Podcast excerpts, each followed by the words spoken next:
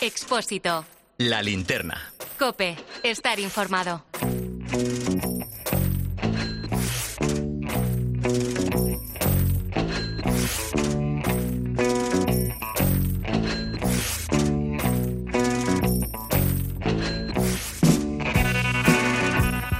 Entramos en clase de economía en este noveno día ya de protestas del campo español. Los agricultores siguen movilizados y hoy también se han cortado carreteras en diversos puntos de España.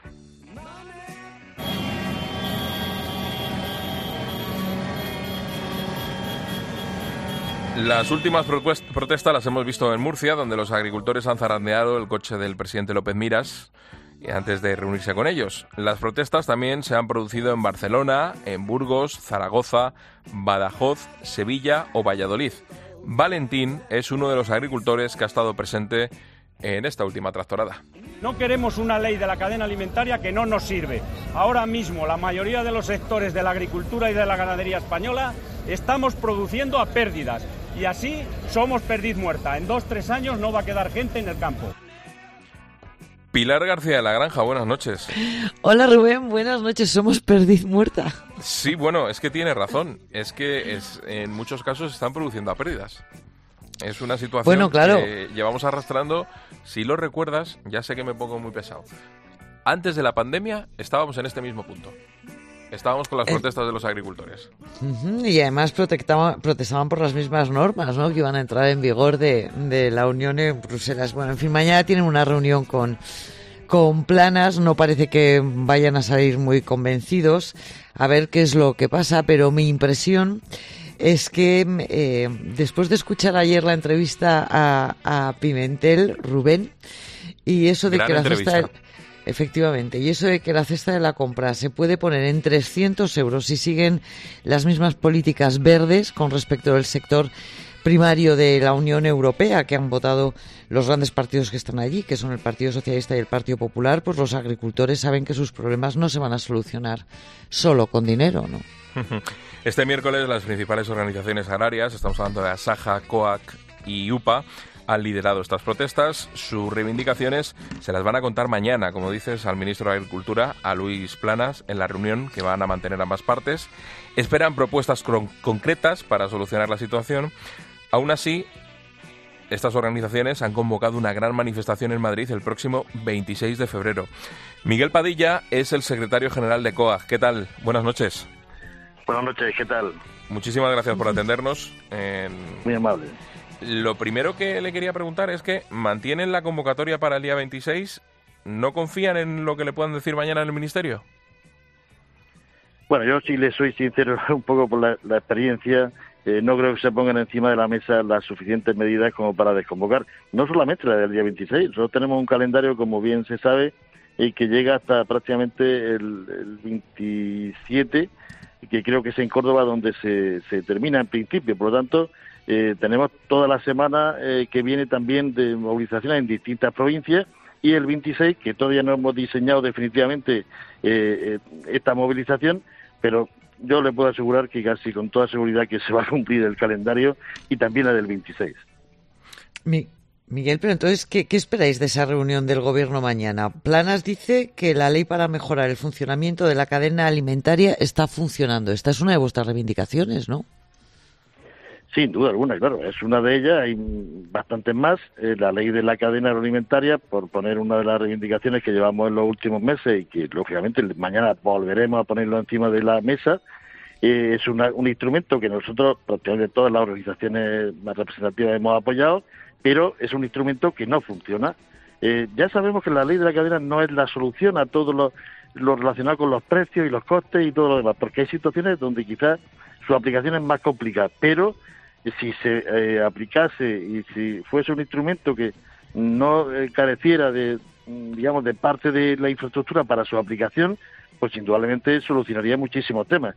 No es la solución definitiva y, lógicamente, dentro de la mesa, encima de la mesa, mañana vamos a poner encima eh, pues muchísimos más temas que venimos pidiendo y que consideramos de que no son imposibles de realizar, pero si hay voluntad política. Si no hay voluntad política, pues indudablemente todo puede ser dificilísimo.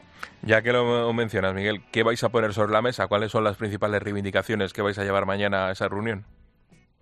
Bueno, como se sabe, una de las eh, eh, grandes eh, problemáticas que tenemos en el campo es toda la situación de la flexibilidad, que es lo que vamos a pedir, simplificación de la normativa. Hay una compleja, una burocracia tremenda, hay una asfixia normativa y sobre todo eh, lo que queremos es que se simplifiquen cosas que son muy razonables, ¿no? Por ejemplo, por poner un ejemplo que se entienda, el cuaderno digital, que es uno de, las eh, de los elementos que se incorporan ahora y que hay que cumplir, pues hay potestad, el ministro eh, tiene potestad para poderlo dejar, digamos, aparcado de momento, ¿no? Y más, además, hay situaciones un poco absurdas, cuando en una parte importante del territorio del campo español no tiene ni siquiera cobertura. El poner en funcionamiento este cuaderno digital que supone una complicación y que el manejo, sinceramente, para los agricultores y ganaderos no, no es muy fácil, pues es una complicación, por poner una de ellas, ¿no? Luego podríamos poner eh, todo el tema de la condicionalidad reforzada, que son eh, requisitos que tienen que cumplir para poder optar al eh, dinero de la PAC. Los ecoregímenes que se han puesto esta vez como novedad negativa, digamos, en la última PAC y que esto le supone un 25% a mucha gente va a perder de esas percepciones. Por tanto, vamos dentro de esas eh, reivindicaciones, estas son unas, pero desde luego muchas más, que son razonables. Miguel, para aquellos que nos están escuchando y que no son del campo, exactamente qué, qué es el cuaderno digital, qué es lo que tenéis que hacer los agricultores con eso. Sí, a ver, ahora se lleva un, cuaderno de campo, digamos físico, me refiero con eh, Anotaciones. un, libro, ¿no? Exactamente, un libro. Bueno, pues esto pasa a lo que es unas anotaciones digitales, pero todo, absolutamente todo el movimiento, todo lo que se haga dentro de la actividad de agricultura ganadería tiene que reflejarse en, el, en ese cuaderno digital, que como bien dice, bueno, es digital, ¿no? Y que en una parte importante de los activos agrarios porque no van a controlar, no se va a poder controlar, tienen, hay un desconocimiento importante en toda esa parte informática, pues van a necesitar sin duda alguna alguien que les lleve ese cuaderno digital. Esto es una norma que se aprobó en la Unión Europea, es decir, viene entonces la, de la PAC, ¿no? Pero nosotros no podemos ser pioneros, es decir, no decir vamos a ser los primeros. Es algo que se puede aparcar, dar una moratoria y poder ir incorporándolo poco a poco. Por tanto, es algo muy razonable de pedir. Y si la Unión Europea no cede en toda esta burocracia, eh, ¿cuál es la solución? ¿Por dónde pasa? Bueno, yo tengo la, el día 26 de, febrero hay un Consejo de Ministros de Agricultura, donde yo espero que nuestro ministro, como interlocutor, lógicamente, del sector, eh, y, un país que tiene un peso importante en agricultura y ganadería, eh, pues ponga también encima de la mesa todas estas reivindicaciones que mm, dependen en una parte importante de la Unión Europea.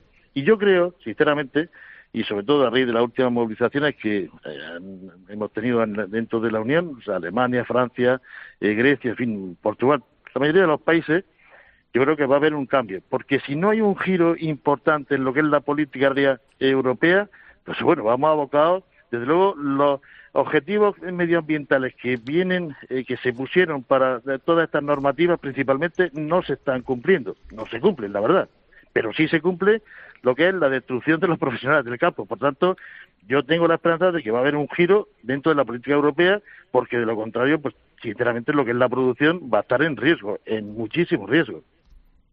Ya. ¿Y, si la Unión Europea no cede, cuál es la solución? ¿Continuar con los paros?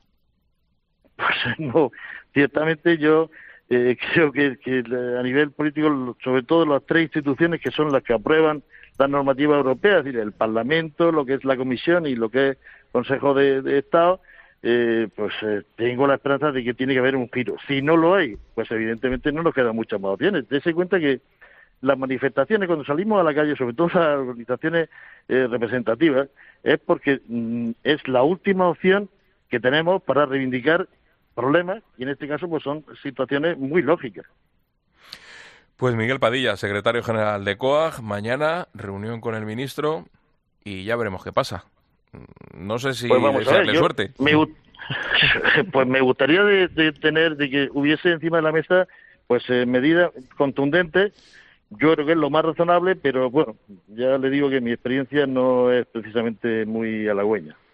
Miguel Padilla, muchísimas gracias por atendernos esta noche. Gracias, buenas noches, muy amable.